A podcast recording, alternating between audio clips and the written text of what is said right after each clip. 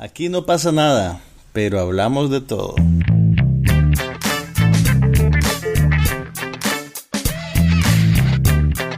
Un podcast sobre cine, TV, tecnología y todo lo demás.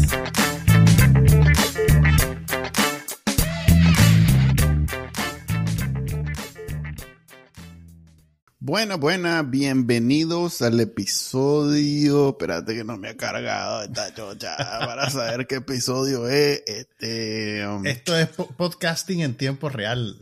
162 del podcast. No pasa nada. Eh, Habla Manuel Díaz y me acompaña como siempre. Juan Carlos Ampie.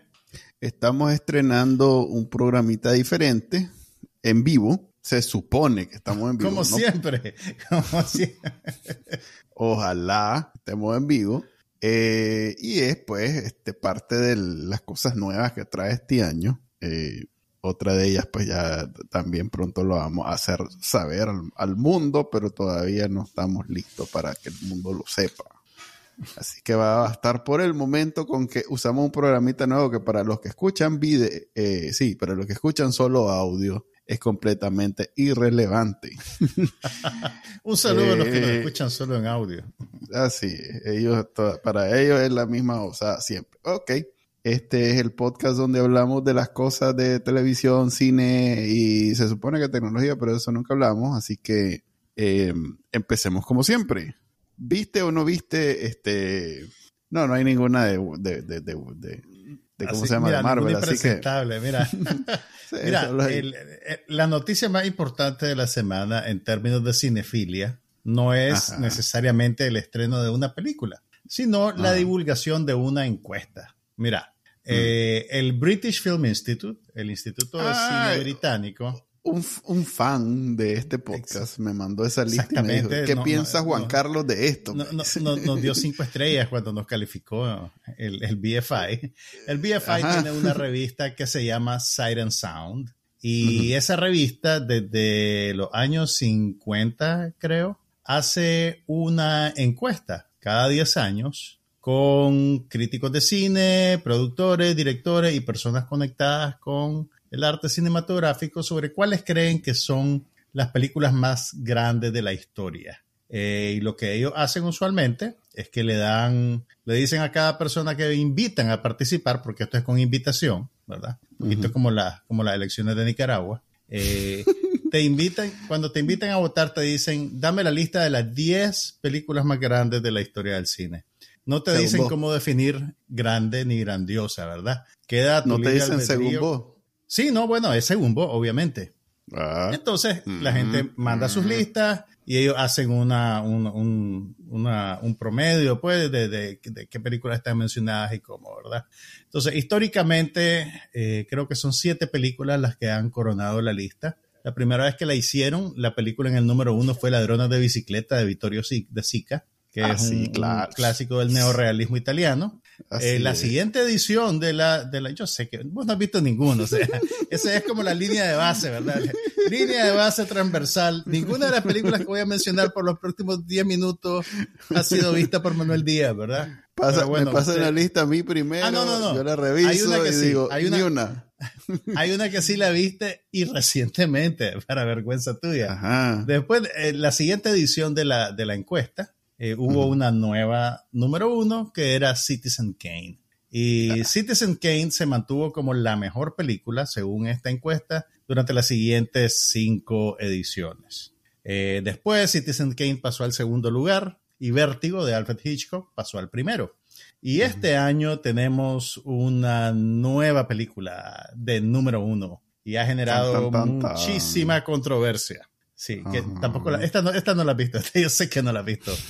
Y, y, y, y no lo digo menoscabando tu credibilidad, porque realmente yo tampoco la había visto. Ah, Tan, ese tan, tan. Ese, ese fue un twist. Ese fue un twist digno de Shyamalan. Ok. Mm. El, el, todos tenemos nuestros puntos ciegos, ¿verdad? Y esta película era un gran punto ciego en mi educación cinematográfica. Y es la película que está ahora en primer lugar, que se llama, es un nombre un poquito largo, así que tened paciencia. Jean Dielman 23, eh, Puerto de Comercio 1080, Bruselas. Es básicamente el nombre del personaje principal y la dirección de su casa. Y esta es una película dirigida, dirigida por Chantal Ackerman en 1975. Y es una, a ver, ¿cómo te lo digo? Es como la antítesis de la película que a vos te gustaría, Manuel Díaz. Me estás convenciendo, de verdad. Te estoy convenciendo. Es que, es que no, no, tengo ninguna ilusión de que la vayas a ver realmente o de que si la ves la disfrutes. Entonces tampoco, tampoco, o sea, yo, yo no quiero que la gente vea cosas que no le gusten, ¿verdad? Pero si conectas con una película de esta naturaleza, vas a ver que, que, que es una experiencia eh, estéticamente muy gratificante. Entonces, mira, Jean Dielman es la película, a ver, la película retrata la rutina de una ama de casa en Bruselas a mediados de los años 70 con toda su monotonía y desesperanza, ¿verdad? Es una viuda que básicamente vive probablemente de su pensión, eh, cuida a su hijo adolescente que se pasa casi todo el día en el colegio y en las tardes ella ejerce la prostitución desde su hogar y recibe a un caballero, lo mete en su cuarto, no ve exactamente qué es lo que hacen y después el caballero paga y se va y ella sigue con su rutina. Entonces, la película está, la película te registra tres días de su vida, ¿verdad? Y curiosa elección de, curiosa elección de, eh, para llamar al caballero. es un caballero. un, pues, un, hombre, individuo, pues. no sé, tal vez. Un, un sujeto. No, lo que, lo, te, te lo digo porque son, a ver, no es que la señora sale, es un John, es, Unidos. no, es, un John, es un John, pues, pero no es que la señora, digamos, sale, sale a la calle a ver quién pasa, pues, ¿me entendés? Ya es aparentemente gente, por, pues, por, por, por lo que pasa en la película, te da la En la impresión mayoría que de los países de Europa ya es, es legalizado y regulado, ya Exactamente. está. Pero te, vos ves, ¿verdad? Que es, es gente con las que ella tiene, digamos, una relación recurrente, pues no, no es una cosa casual, es algo que ya está acordado, ¿verdad? Entonces, la película está dividida en tres días eh, y cada día te lo registran desde que se despierta hasta que se acuesta, ¿verdad? Y si la mujer se sienta a hacer el almuerzo, vos la ves haciendo el almuerzo en tomas largas con la cámara fija. O sea, y, y lo que pasa, a ver, la idea detrás de esto es que vos eh, vivas la rutina que vive esta persona y a medida que pasas al siguiente día, notas cómo hay cosas, pequeñas cosas que cambian. Y esas pequeñas cosas que cambian son como una acumulación que te señala que su estado emocional empieza a resquebrajarse, ¿verdad? Por la monotonía, por la rutina, por una serie de cosas, ¿verdad? Por, por, por incluso el- la manera enajenante en que ese intercambio se da, ¿verdad? Porque no es necesariamente, eh, digamos, una, una dinámica enteramente saludable. eh, Y entonces vos inferís un montón de cosas del comportamiento de ella, ¿verdad? De la actriz, de lo que hace, de lo que dice, de cómo lo hace, por ejemplo. Y, y- y obviamente esto suena súper banal, pero eh, durante el, segmento de la película dedicado al día uno, vos te das cuenta que es una persona súper atenta a detalles, muy acuciosa, que siempre está peinada perfecta. Entonces, el segundo día, sin que nadie te diga algo, vos te das cuenta que ella se abotona mal la bata y que le queda un botón malo, que anda despeinada, eh, que las cosas no le salen bien. Y el tercer día sucede un acto de violencia inesperado que básicamente pues te, te, te, te- mueve el piso pues y, y te hace sentir todo el, el- el shock emocional de la vida eh, alienante que lleva este personaje, ¿verdad? Y lo que hace la directora, que es una mujer que se llama Chantal Ackerman, bueno, se llamaba Chantal Ackerman, es básicamente eh, poner la cámara del cine eh, dedicada enteramente al universo femenino, desde una perspectiva femenina y hablando sobre temas que no solían ser muy cubiertos por las películas, pues que tienen que ver con el universo doméstico, con lo que la mujer hace, el trabajo casero, el trabajo sexual, pero todas esas cosas, ¿verdad? Vistas eh, eh, desde, un, desde una óptica crítica, pues no necesariamente como dispositivos dramáticos, pues como por ejemplo, siempre has tenido prostitutas de personajes en películas, ¿verdad? Y que caen en el paradigma de la, de la, la, mujer buena. caída que tiene que redimirse, ¿verdad? O que tiene el corazón de oro. Este es otro tipo de relación con, con, con esas expresiones de sexualidad, ¿verdad? Entonces, eh, la película es bien interesante, o sea, es bien interesante por la manera en que te cambia o altera, digamos, la relación que tiene el espectador con el tiempo. Eh, popularmente, la- cuando la gente te dice que una película es lenta, lo dice eh, como que va en detrimento de la película, ¿verdad? Pero en este caso, la película es deliberadamente lenta porque tiene una agenda y su agenda es meterte en la rutina de este personaje que es una rutina eminentemente doméstica, eminentemente repetitiva y que básicamente le define su vida, ¿verdad? Entonces, de alguna manera, es así como el espectador eh, se mete, se identifica con el personaje, pues, y no a través de, de significantes de otra naturaleza. Eh, la película dura tres horas y media, o sea, se toma bien en serio la idea de, de, de, que vas a sentir el, el, paso del tiempo, ¿me entendés? Y si, si, estás en un espacio mental apropiado y receptivo, pues yo te diría que este, esta película pues, es, es realmente extraordinaria eh, por lo que hace y por cómo lo hace. No la vi en las condiciones óptimas, me imagino que cuando la ve en el cine debe ser mucho más eh, absorbente, digamos, y más efectivo ese, ese tratamiento, pero bueno, pues que de hecho por eso no la había visto, te digo, estaba esperando la oportunidad de, de, de, verla en la pantalla grande.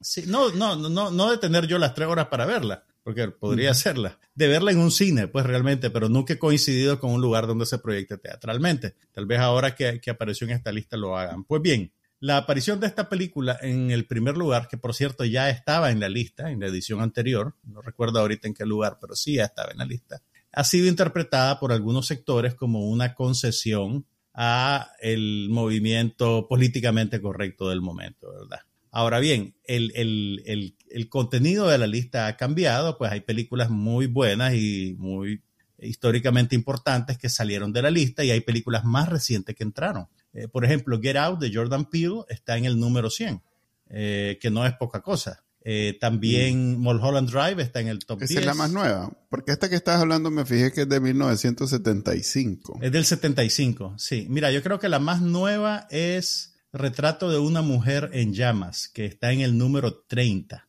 Eh, que es una película dirigida también por una mujer, una francesa que se llama Céline Sciamma, y que es una película muy, muy, muy, muy, hermosa, pues realmente, que también tiene que ver con el universo femenino y con una serie de, de cuestiones que son, digamos, atípicas en el cine comercial. Entonces, la presencia de esas películas, ah, bueno, Moonlight también está eh, incluida, la película de Barry Jenkins que ganó el Oscar hace como cinco años y que tiene que ver con, con el, el, el, digamos, un, un, hombre gay negro que, digamos, que entra a, lidiar con su sexualidad, ¿verdad? Y ganó el Oscar. Lo de decir, Pues bien, la aparición de esas cuatro películas que conectan, digamos, con sectores subrepresentados en el cine tradicional, es decir, que no son hechas sobre hombres blancos ni dedicadas casi exclusivamente a los problemas de hombres blancos, ha generado una corriente de opinión que dice que, el, que esta encuesta está cegada, que está rindiendo pleitesía a la gente políticamente correcta y realmente, a ver, la encuesta es como cuando en Nicaragua hacían una encuesta. ¿Te acordás antes de que el comandante terminara de joder todo? ok las la encuestas lo que son son el retrato de un momento, ¿verdad? y la misma dinámica. Creo que, la misma dinámica de que promedias las opiniones de las personas te, te obliga a que estás, estás lidiando con la subjetividad. O sea, vos no podés decir objetivamente que una película es mejor que otra, ¿verdad? Todo está condicionado por una serie de, de prejuicios, de preferencias, y, pero también de oportunidad. O sea, si vos no, por ejemplo, eh, uno de, de, los puntos más salientes de esta versión de la encuesta es que ninguna película latinoamericana entró entre las 100. Eh, que, eh, o sea, eso suena como una omisión muy dramática, pero ¿por qué pasa eso? En parte pasa porque las películas latinoamericanas tienen una difusión muy limitada en el mundo occidental, donde está el grueso de los votantes. Entonces, esta encuesta es solamente una referencia. No la podés tomar, digamos, como una verdad lapidaria que define el canon del arte cinematográfico. Eh, yo, yo como interpreto esto, este tipo de ejercicios, es como una oportunidad para discutir y una oportunidad también para descubrir cosas que no necesariamente conoces.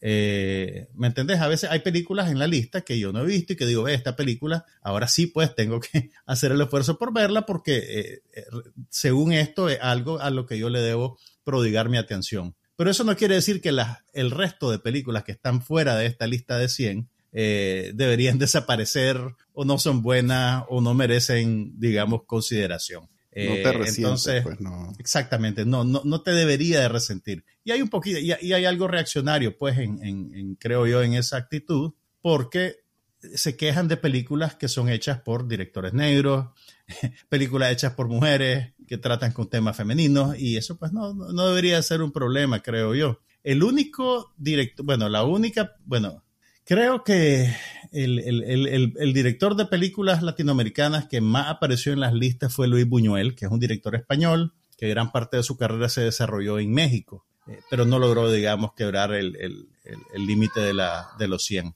Ujú. Entonces, si quieres solo para, para ilustrar, les voy a decir cuáles son las 10 mejores películas y ya cerramos ese capítulo. La primera, como les dije, es Jean Dielman, la película de Chantal Ackerman. En segundo lugar está Vértigo de Alfred Hitchcock. En tercero, Citizen Kane de Orson Welles. En cuarto, Historia de Tokio de Yasuhiro Ozu. En quinto, In the Mood for Love de Wong Kar Wai, director taiwanés, una película muy linda. En sexto, 2001, Odisea del Espacio. En séptimo, Beau Travail de la directora francesa Claire Denis. En octavo, Mulholland Drive. En noveno, El hombre con una cámara de cine de Siga Bertov. Y en décimo, Cantando bajo la lluvia de Stanley Donen y Gene Kelly. Entonces, si quieren ver la lista de las 100, denle una buscadita en internet y traten de ver cuántas han visto y cuántas les queda por ver y hagan algo al respecto. Ok, yo también vi una película muy, este, Muy galardonada y, y famosa y con muchos actores y muy vieja. Pero mi motivación fue diferente, no fue porque uno más me dijeron. Y muy vieja. Eh, muy vieja, muy vieja. ¿A qué- a le es de decís muy vieja, 1900. Manuel? A ver, mira, te voy a contar un poco. De 1987. No, ya eso de- de- es muy viejo, te cuento. Ay, Manuel. A ver, dale, seguí. Ok, eh, mira, estaba viendo que supongo que vamos a hablar al respecto, eh, la nueva serie de Netflix que se llama 1899. Y no, no, no dejaba de pensar que me recordaba una película de mi infancia, eh, que, que pues la vi pequeño. Quizás la primera película de la que me acuerdo. ¿Será porque, porque dice, será, porque era de tu, será porque era de tu infancia? eh, no, es decir, a ver, fui al cine y la, a ver, mi mamá dice que La niña en la mochila azul fue mi película favorita por mucho tiempo, pero yo no recuerdo. Eso explica Yo muchas cosas.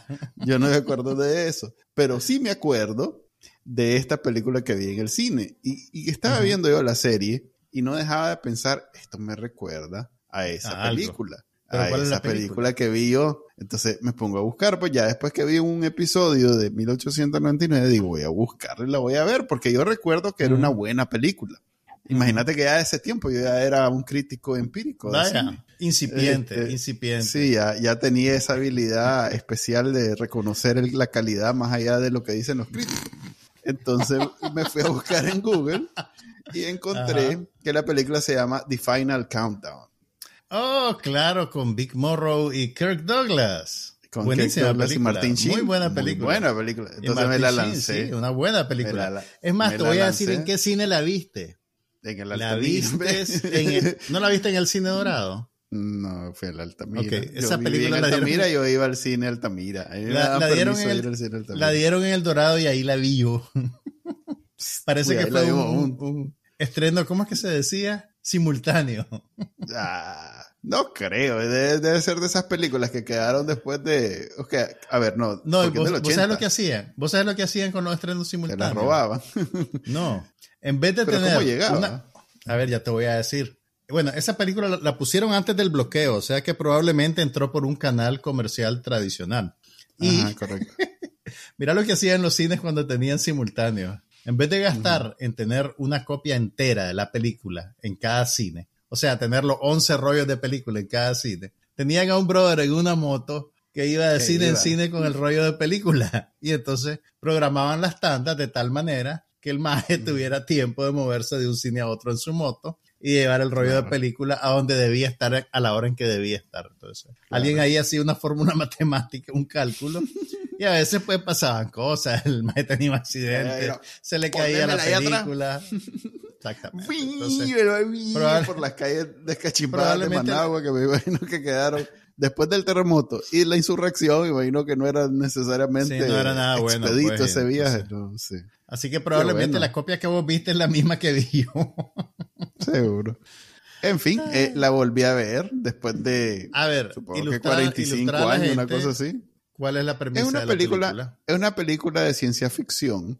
Eh, en realidad es un comercial en, en plena Guerra Fría del poderío y del, y del avance tecnológico del- de, la, de la navada estadounidense sobre el resto del mundo. Es más, hasta tienen un chiste recurrente donde se ríen de un barquito ruso que anda espiando y que dicen, eh, ahí anda el barquito ruso. ah". Como diciendo, ahí no- anda viendo cómo, cómo- cómo andamos en, en- en- en los aviones más modernos que ha visto la humanidad y ellos andan Y ellos en- andan en pipilacha. en Pipilacha, que por cierto, el MiG, yo recuerdo que fue un hito tecnológico superior a los aviones que tenía Estados Unidos. Me acuerdo de Top Gun que siempre decían eso, que el, el MiG de los rusos era más rápido que el de ellos y que por eso era un reto para ellos esa, Igualarlo. pues, esas, esas batallas entre ellos. Entonces no era tan, tan así, pero en 1980 ujú. eh, el- la Navy de Estados Unidos decidió sacar esta película. Entonces consiguió un director y un, y un guionista bueno. O sea, y espérate, le pusieron espérate. atrás ¿Estás una trama. Fue la, Navy la que promovió la película o colaboró con Hollywood No que me- produjo la película? No me cabe la menor duda que esto es Ok, una iniciativa es totalmente financiada. Está especulando. Sí, no, y también, bueno. también, pues, a ver, más bien. Que la por ejemplo, de el- el- películas- el- el- la Fuerza Aérea contribuyó con, con Top Gun. Sí, o sea, no, correcto. Hay una bien. tradición de colaboración. Cuando, cuando tienen películas que conectan con intereses propagandísticos, el ejército de Estados Unidos colabora con los estudios de Hollywood. Sí, más bien la lista de películas que no tiene nada que ver con, con el ejército es bien corta. Por ejemplo, estuve viendo que una que se llama Vilco, que creo que es de Steve Martin o de, de un El Sargento cómico. Vilco es una comedia Ajá. basada en una serie de televisión de los años 50. Correcto. Entonces, esa, por ejemplo, no es. Entonces, es como 60. famosa porque no tuvo el apoyo del ejército, pues, la Fuerza Fíjate que Armada. creo, creo que MASH no tuvo tampoco el, el- el apoyo del ejército. Que MASH, eh, me refiero a la película, no a la serie de televisión que posteriormente produjeron y que se hizo muy famosa en todo el mundo. Eh, pero bueno, el- la, la- si- no he vuelto a ver The Final Countdown desde que la vi en el cine, hace, hace 40 años. Pero el problema. Anda viendo a prostitutas, mujeres chan, como decía. trabajadora Una señora sexual. que- trabajadora sexual. Pero bueno, Así decía cuando me llevaba al cine, como sabes que en el cine había, uy, había una especie de, hay, como- hay una forma de vestirse artística que la pobre señora que me llevaba decía mujeres chanchas que salen en Bloomberg.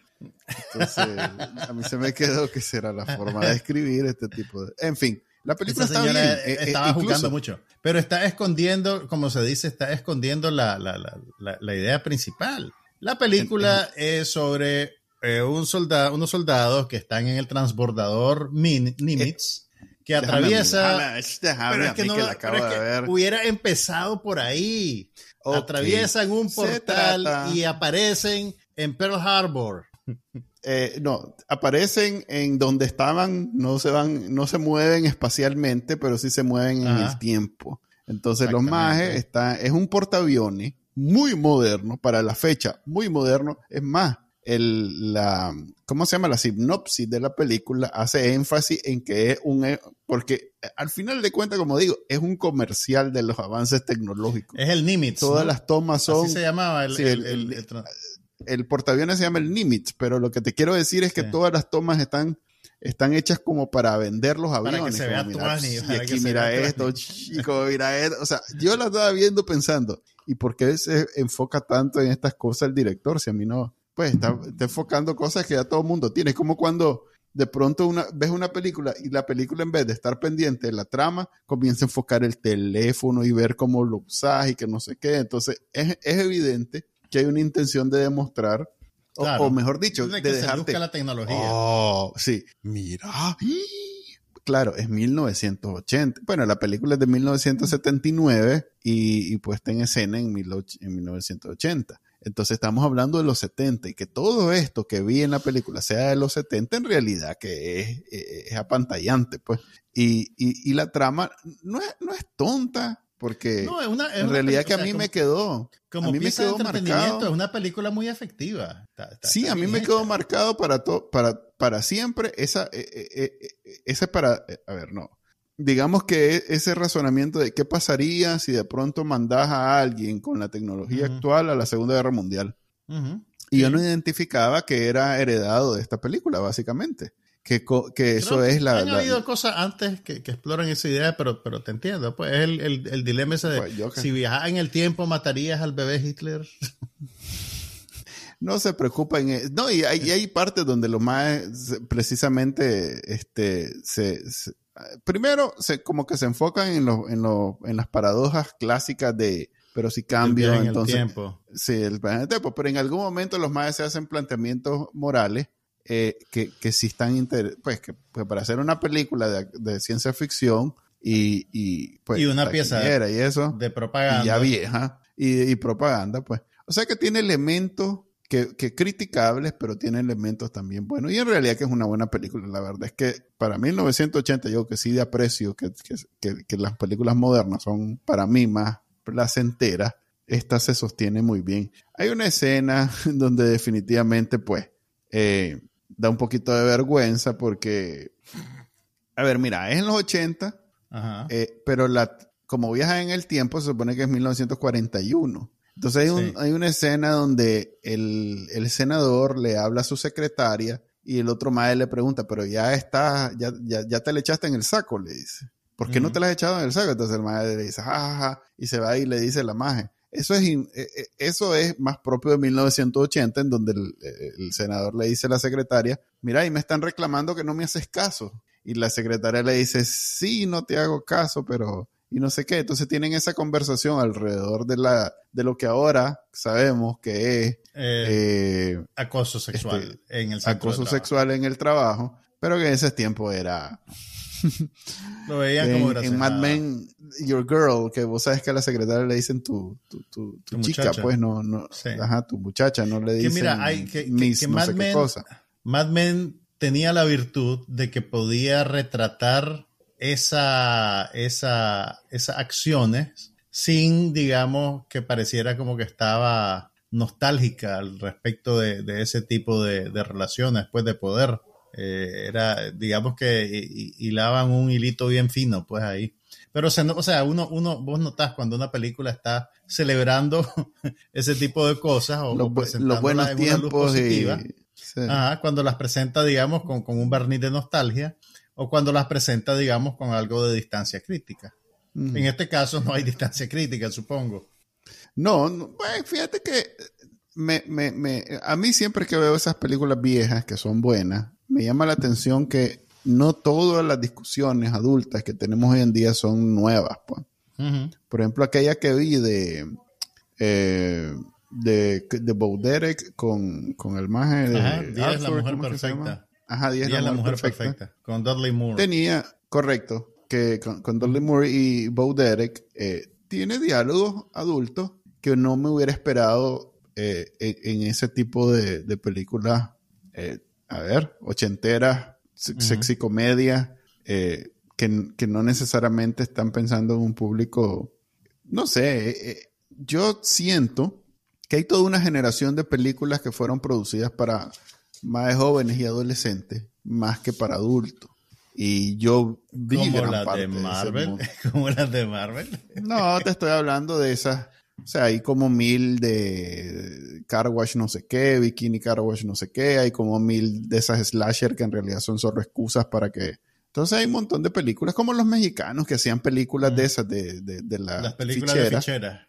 Sí, que no era más que una excusa para que tal pero, que era famosa enseñara lo que tenía, pues lo que Dios le dio. Pero una película como 10, si bien trata con temas que tienen que ver con la sexualidad, no es necesariamente una película solo por para eso, que vea a la por eso. desnuda.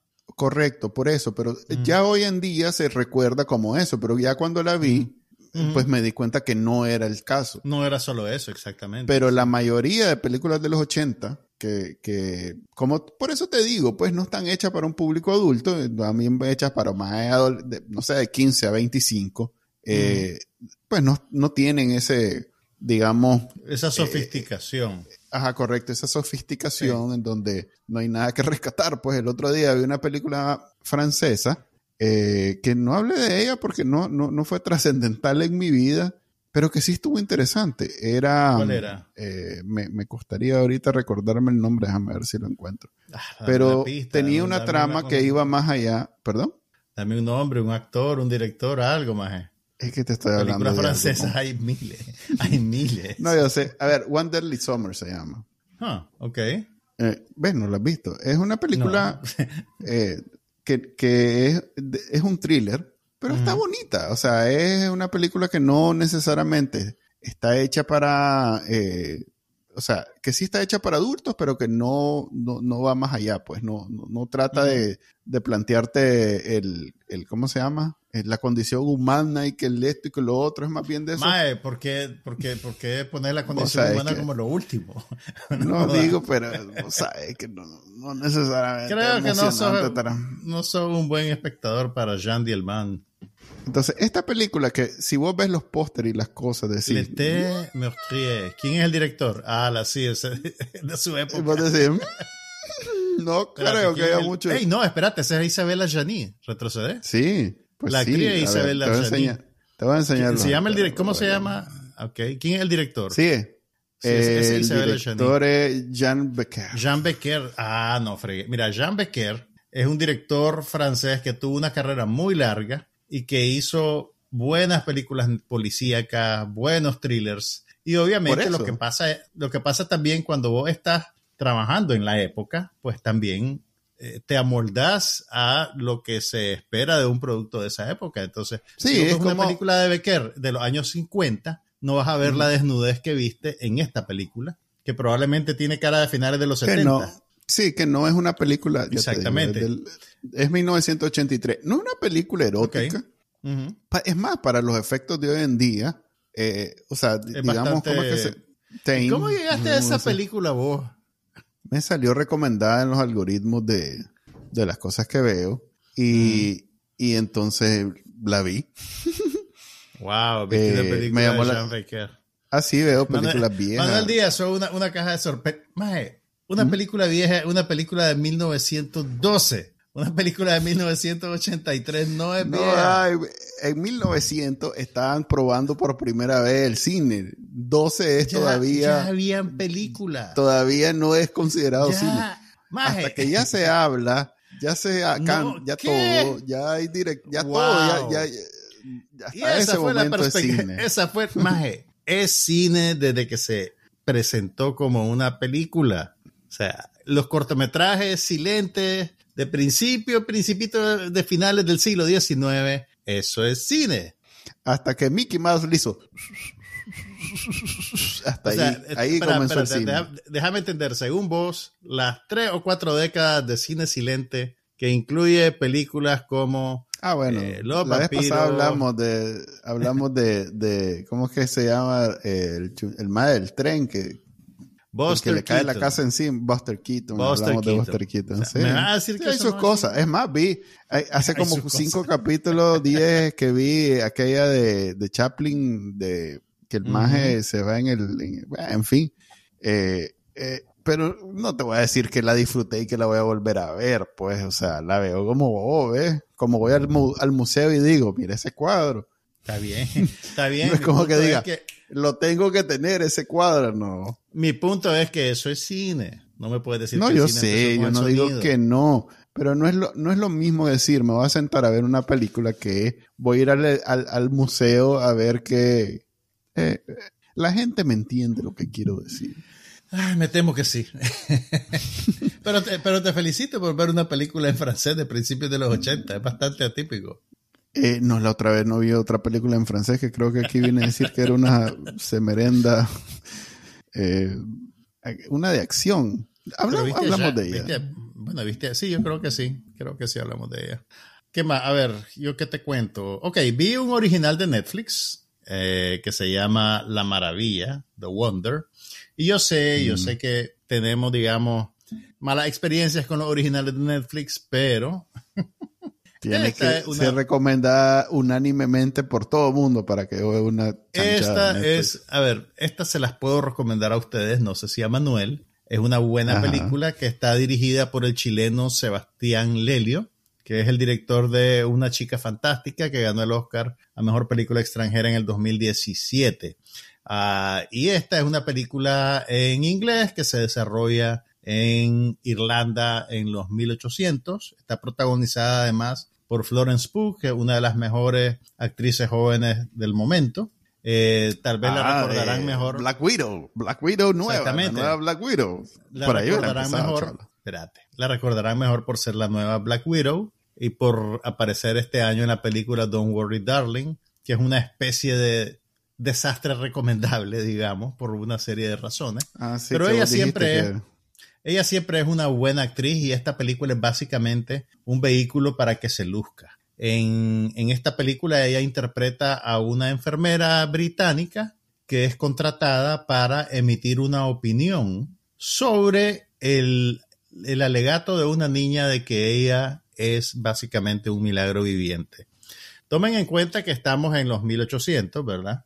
Eh, y también está todo el contexto adversarial entre Gran Bretaña e Irlanda. Eh, está el, el asunto de la ocupación del reino eh, británico sobre los irlandeses. Acaba de pasar la gran hambruna. Eh, incluso en la película hay una locución al principio que te ubica, digamos, históricamente. The Wonder, porque todo- sí, The Wonder, porque todas estas cosas informan la trama, pues de alguna manera. Entonces, el personaje de Florence Pugh, que se llama Elizabeth, es una enfermera que llega básicamente para menoscabar el alegato de que esta niña es un, un milagro viviente, ¿verdad?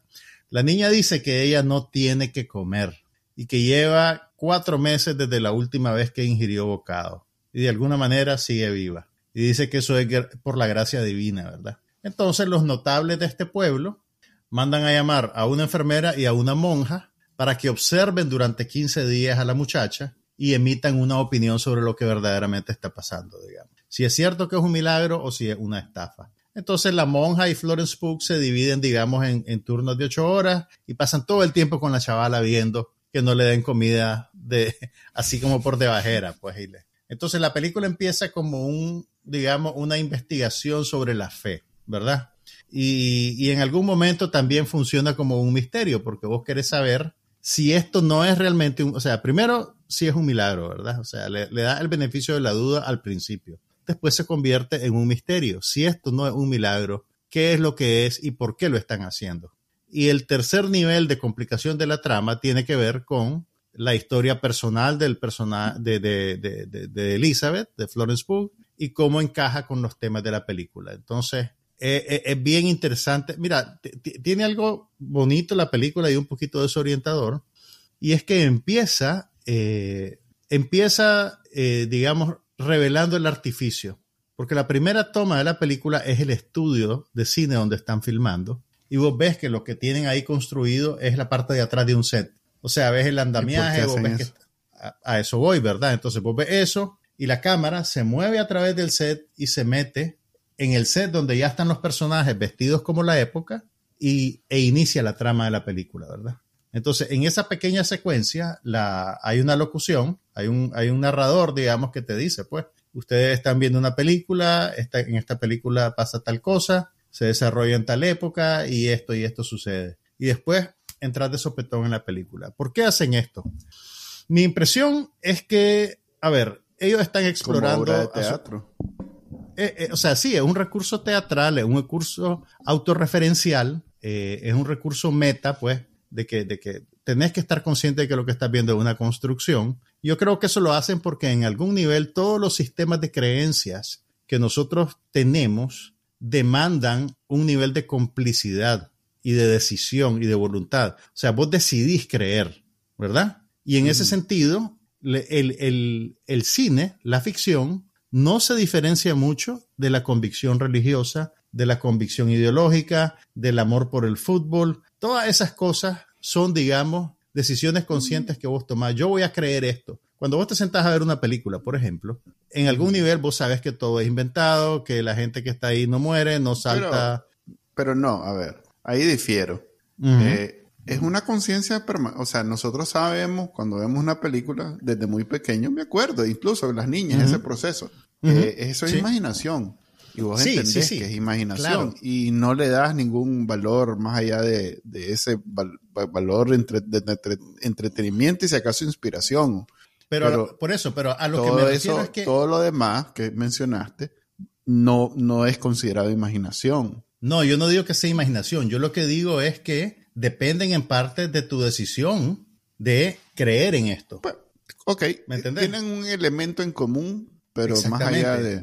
Hay un elemento en común que tiene que ver con, con, con la complicidad de la persona, ¿me entendés? En decir, yo creo esto. O sea, y obviamente vos siempre sabes que una película es ficción, pero mientras la estás viendo es como cuando te asustan y te mueves en el asiento, ¿verdad? Ese, ese, por, un, por una fracción de segundo, en algún nivel vos tenés una, re- una reacción real a algo imaginario.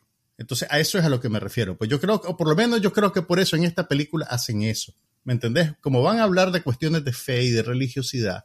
eh, Y por eso hay, hay, hay gente que románticamente te dice que el cine es como una religión también. Y yo creo que, que en el fondo se refiere un poquito a eso, pues a que, a que cu- cuando vos querés algo, le infringís ese carácter, ¿verdad? Eh, y esto no es un recurso que él lo inventó. Fíjate que lo vi hace poco. En el 2019, creo, o el 2020, no me acuerdo muy bien, Pedro Almodóvar hizo un cortometraje con Tilda Swinton que se llama La voz humana. Y ese cortometraje empezaba básicamente de la misma manera. Tenías a Tilda Swinton caminando en un estudio, que o sea, es a todas luces un estudio, y metiéndose en el set donde ya se desarrollaba la trama del cortometraje. El cortometraje tenía que ver con una mujer eh, que le había abandonado su pareja y estaba, pues, digamos, teniendo una depresión profunda y estaba eh, teniendo una crisis de nervios, esperando que el hombre la llamara. Y todo se desarrolla dentro del apartamento, ¿verdad? Pero vos sabés desde el principio, desde la primera toma, que ese apartamento no es real, ¿verdad? Y entonces, en el caso de esa película, de ese cortometraje, que por cierto, creo que está disponible en HBO Max, pero podría estar equivocado, por lo menos en Estados Unidos está en HBO Max. En esa película yo lo interpretaba como que toda su desilusión romántica era una construcción, de la misma manera en que una película es una construcción. Y que la manera que ella tiene de superarlo es darse cuenta de que eso sucede porque ella lo permite, porque ella lo cree. Quiero decir, cuando alguien tiene una desilusión romántica, vos podés sentir que te estás muriendo, pero físicamente realmente no te estás muriendo. Es una cuestión emocional que depende en parte de tu voluntad. Entonces, ese, ese truquito de llamar la atención sobre la artificialidad de la película, yo la conecto con esa intención, pues digamos. Entonces, volviendo a, The Wonder, ya una vez que te metes en la película, ya estás en la realidad de los personajes y está dentro de la construcción y la película pues va a ir ganando su trama y, realmente es interesante. Pues yo al principio creía que iba a ser una cosa más tradicional y que se iba a concentrar en este problema de la fe, ¿verdad? Y que iba a ser más conservadora realmente. Me, me- me sorprendió que al final la película fuera, fuera un poquito cuestionadora, pues sin, sin, sin necesariamente, digamos, ser una denuncia de, de manipulación religiosa, pues realmente yo creo que es bien interesante lo que hacen con la premisa, pues, y cómo, y cómo logran ir sobre la marcha cambiando el carácter de la película. Es, es- es bien interesante. Hay, hay cosas que, que tal vez no funcionan tan bien como uno querría. Hay un personaje secundario interpretado por Tom Burke que es como un periodista dentro de la trama, que básicamente para lo que sirve es como para tener un interés romántico que al final termina siendo justificado, pero también como para que la protagonista pueda conversar y le pueda escuchar su idea, ¿verdad? Eh, y, y sus interpretaciones sobre lo que acaba de ver. Entonces, eso, eso, eso tal vez no era tan, tan elegante como el resto de la película, pero, pero la actriz es excelente, vale la pena y está ahí en Netflix. Así que si están suscritos a Netflix no les cuesta nada. Ok, ya veo que no viste entonces 1899. Pero 1800, esa tiene como un mes de estar. ¿Por qué la quieres vender como el estreno de la semana? Pues que es lo mejor que en Netflix ahorita después de, Contame. después de O Wednesday. sea, yo solo vi un trailercito. Vi algo de un barco, de un viaje en el A ver, tiempo. Una para empezar, así. siempre nos caen aquí que no vemos, no hemos visto Dark, que es aquella serie Oh. alemana que, que Este Netflix. es de los creadores de Dark. Exactamente. Entonces, ya de por sí nos hacen bullying por no ver Dark. Ve esta, Entonces hombre, vos te estás curando en salud. Yo estoy No viendo esta porque- por la presión, por el peer pressure de, de, lo- de los Está que sucumbiendo a la presión social. de los que oyen no pasa nada, que dicen que eso es la leche, como dicen los, los españoles. Ajá. Y como Tulsa King solo tiene un episodio a la semana, y, y ya me lancé todo Yellowstone, y, y me iba a lanzarle la prequel de Yellowstone, pero como se llaman parecido, es solo la fecha, creo que la Mm. prequel se llama 1923, entonces sin querer llegué al tal 1899, entonces a la mitad, no a la mitad, pero cuando ya vi que no era la prequel de Yellowstone. pues decía, ¿y dónde están los vaqueros? Dijiste. Sí, ¿Y dónde, están los vaqueros? ¿Dónde está mi people? Ahí anda una ¿Dónde está la vaca? ¿Dónde está la vaca? Entonces vi que era un barco y, pues la estoy viendo. Mira, se supone que son unos misterios bien pensados. no, no, no me le corro a, a ese tipo de serie Así que más bien me llama la atención. Más bien de Dark lo que no me gusta es que tiene un elemento de, terror o de horror, no sé cuál es el, término correcto para decir la categoría, pues. Pero, pero ese, ese elemento que lo, lo encasilla la serie como una serie de horror con misterio, que, que, también eh, Stranger Things tiene un, tiene un poquito, pero que nunca fue realmente una serie de horror. Eh, Dark me suena que sí es más para ese lado. Entonces eso es lo que más me aleja de esa. Esta me, me, parece que no es tan de horror, es más, aunque no lo sepa. Entonces la estoy viendo para salirme de mi, de mi ignorancia. Terminó The, Peripheral. Espérate, espérate, ya, la había, ya lo había mencionado. Decime de qué trata el 1899. Ok, no sé. un barco. Ah, no sabes. No sé. Ya vi. Ah, es un barco y es una. Es una tripulación, pues. como es una producción europea, es una tripulación donde todos son de todos lados. Es como que agarras un anuncio de Benetton y todo el mundo de, países diferentes. E, eso estaba pensando, que los europeos caminan dos cuadras y ya tenés que hablar otro idioma. Pues. Eh, en esos tiempos eh, tampoco todo el mundo hablaba inglés, entonces gran parte de la, de la serie, por lo menos los dos capítulos que he visto, han sido las dificultades entre unos y otros de entenderse, pues. Mm. Eh, todos europeos, ¿no? Bueno, hay unos chinos y japoneses. Entonces, ese elemento le da un poquito de universalidad porque no es la típica serie gringa en donde se asume que todo, es no es que todos hablan inglés Estados Unidos.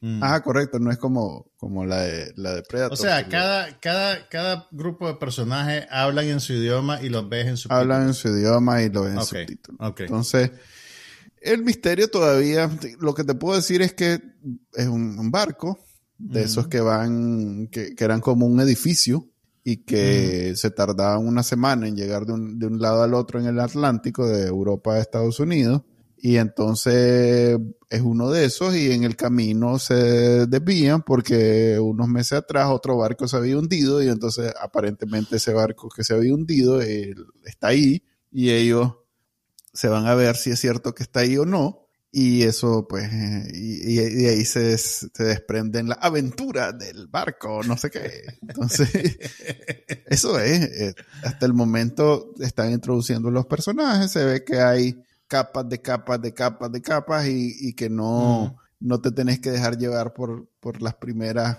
10 capas. Sí, hay, hay, un montón de historias detrás de los sonaba, un poquito resentido. Es que, mira, es como bien formul... Formulaica. No sé si en español se dice así, pero formula. A ver, es como una receta. Formulaic.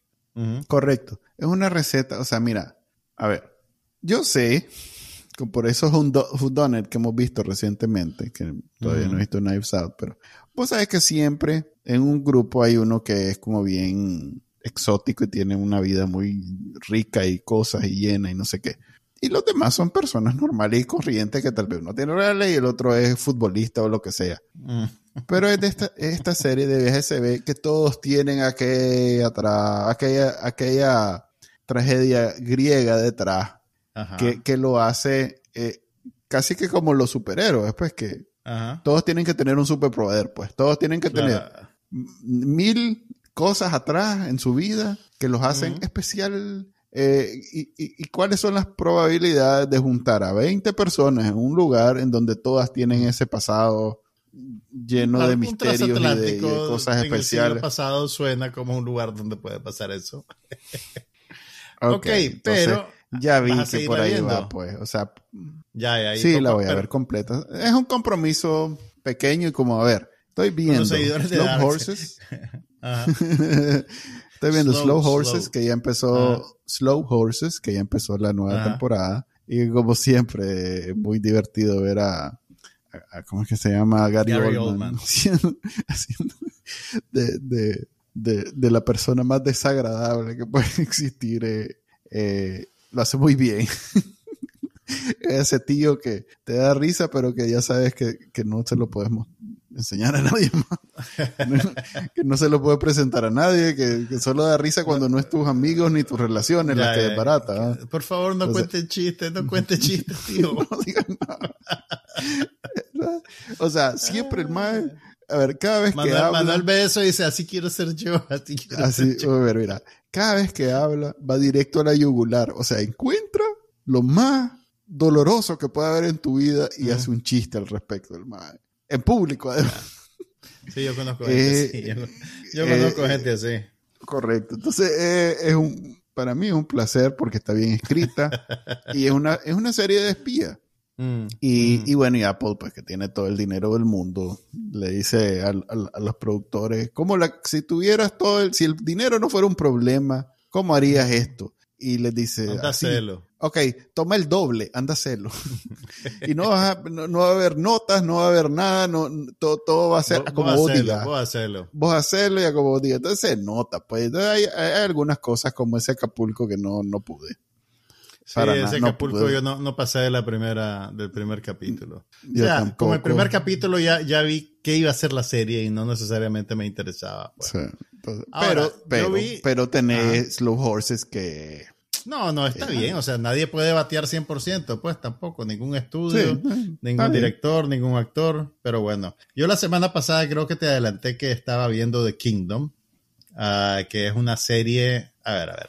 Tenés, saca lápiz y papel porque tenés que, tenés que anotar. Ajá. Mira, The Kingdom es una serie danesa que salió mucho antes de la, de la era dorada de la televisión, ¿verdad? Eh, ¿Te acordás Ah, que sí. en los Eh, a ver, ya estamos repitiendo. La semana pasada dijiste bastante al respecto. Contaste Ah, que era una serie, que, que ya estaban los capítulos en, en movie, creo. Sí, en movie están los capítulos, así es. Mm. Ah, bueno, sí. Pero No, mira, eh, pero, se nota pero, es diciembre, pero, ¿no? Desde que hablé la semana pasada, volví a ver los primeros capítulos. Y te digo, es bien interesante. A ver, yo vi esta, yo vi las primeras dos temporadas en el 97, porque en ese entonces yo estaba estudiando en Estados Unidos y en el circuito de, de- de cines independientes, Ya era la estaban raro presentando. entonces. Sí. La estaban presentando. A ver, Lars von Trier en, a finales de los 90 era un, uno de los directores que más notables, digamos, del cine, del cine internacional, pues, por la difusión que tenía en Estados Unidos. Y que él se metiera a hacer una serie de televisión era noticia. Eh, además, en aquel entonces, el, el- el- la fama de Twin Peaks estaba bien fresca. Y esta serie, The Kingdom, fue vendida como una mezcla de Twin Peaks con ER porque ER era también la serie más popular del momento, entonces era como una mezcla extraña, pues y además Lars von Trier, eh, que tenía, digamos, muy buena reputación, y además estábamos en el momento en que se estaba desarrollando este movimiento que favorecía, digamos, un cine muy... Ay, ¿Cuál es, la, cuál es el nombre? Artístico. No, no, no, artístico es todo. Eh, los daneses hicieron como un manifiesto de cine en el cual Mm. hablaban de que el, el Dogma 95, el Dogma 95 decía que vos podés filmar una película en cualquier lugar, de cualquier manera, con cualquier equipo que tenga a mano, sin necesidad de tener un cruz gigantesco, de tener luces profesionales, ni siquiera de tener un trípode. Entonces, todas las películas que ellos certificaban como Dogma 95 tenían que ser filmadas con luz natural, sin trípode, cámara a mano y con una serie de condiciones estilísticas, ¿verdad? Entonces, eh, The Kingdom era interesante porque, aparte de esas referencias populares bastante claras, digamos, metía en la televisión dramática episódica la estética del Dogma 95. Y si vos ves la serie, se ve bien cruda, pues, eh, pues, cámara a mano, eh, la iluminación es precaria, todo tiene como un acabado color sepia. Entonces es, es interesante ver esa combinación de factores en, un medio en el que no estás acostumbrado a verlo. Eh, y, y- y nada, pues vi los primeros cuatro capítulos y me faltan los cuatro de la segunda temporada y los cuatro de la temporada nueva, que lo están emitiendo semanalmente. Que realmente no es el tipo de cosas que vos verías, es una cuestión, tiene elementos sobrenaturales, de horror, de melodrama, pero es bien interesante. Entonces, si tienen chance... Pero ya, ya ves cómo eh, esa, eh, esas características que en realidad son en detrimento del producto acabado, es interesante cuando ves. No, es que te pongo a ver. Si te pongo a ver un, un, un, maje de esos de Nicaragua que hace películas, hace sketches con su teléfono. Uy. Lo que pasa es que, a ver, lo que te quiero decir, el, a ver, una cosa es un error técnico y otra cosa es que vos asumás cierta calidad intencionalmente. Eh, ¿Me entiendes? Una cosa es que, que, se te mueva la cámara porque no la sabes eh, nivelar y otra cosa es que uses cámara a mano por una razón.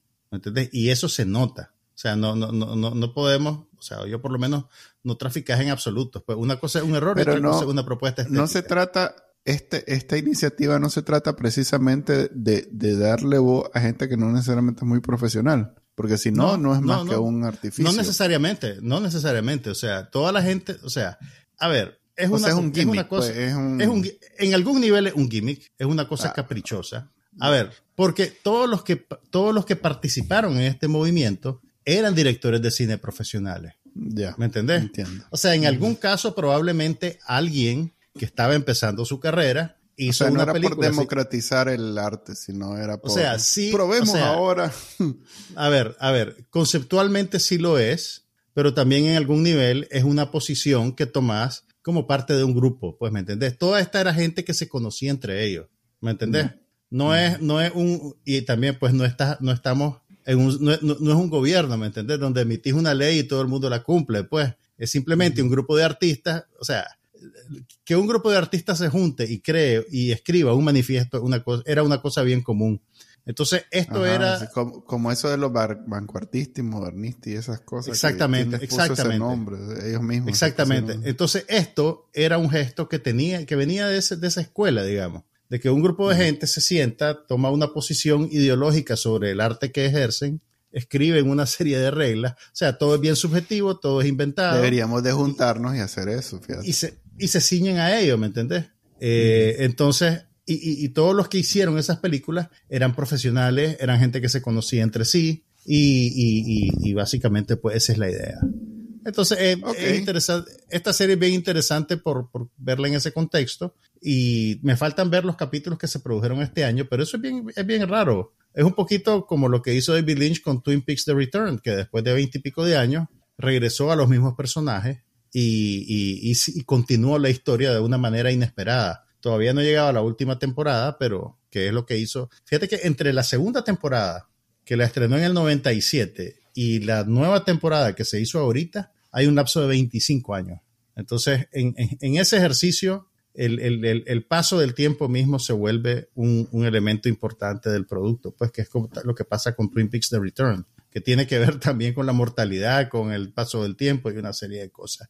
Pero bueno, si pueden okay. ver The Kingdom, denle chance, interesante y está disponible Segunda. en movie.com. Aquí, aquí vamos a cortar porque es el segundo episodio que recomendamos la misma serie. Se nota que es diciembre, es más. Deberíamos vela, de, de, vela, pero ya te dije, la diferencia es que ahorita los tengo fresquitos. No fregue. Deberíamos de, de, decir que vamos a tener vacaciones más. Voy a sacar el calendario. Mejor de, desde ya digamos, estamos a nueve.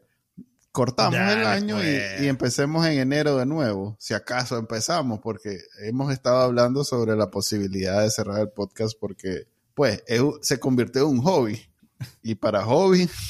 Era, Pero bueno, platiquémoslo. es un hobby, es un hobby. Entonces, yo sé que hay cinco real, más que no. nos escuchan. sí. hay cinco más que nos escuchan y, y, hay que hablar con ellos, pues, y decirle.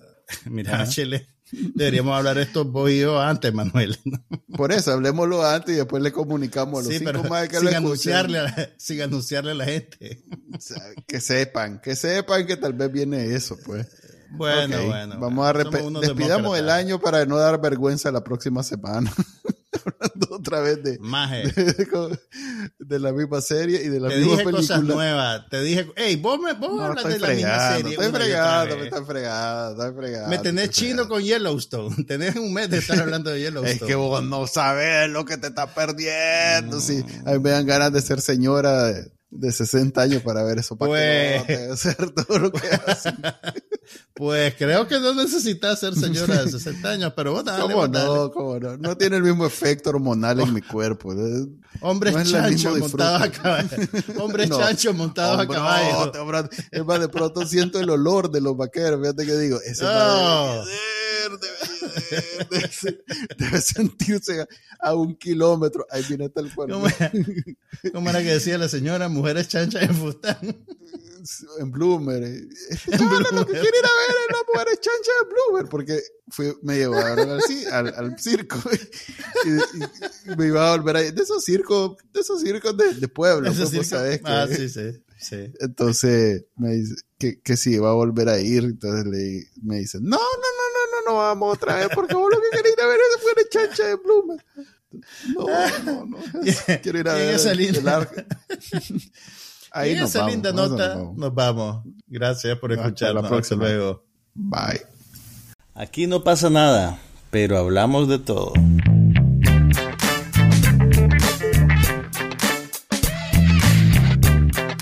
Un podcast sobre cine, TV, tecnología y todo lo demás.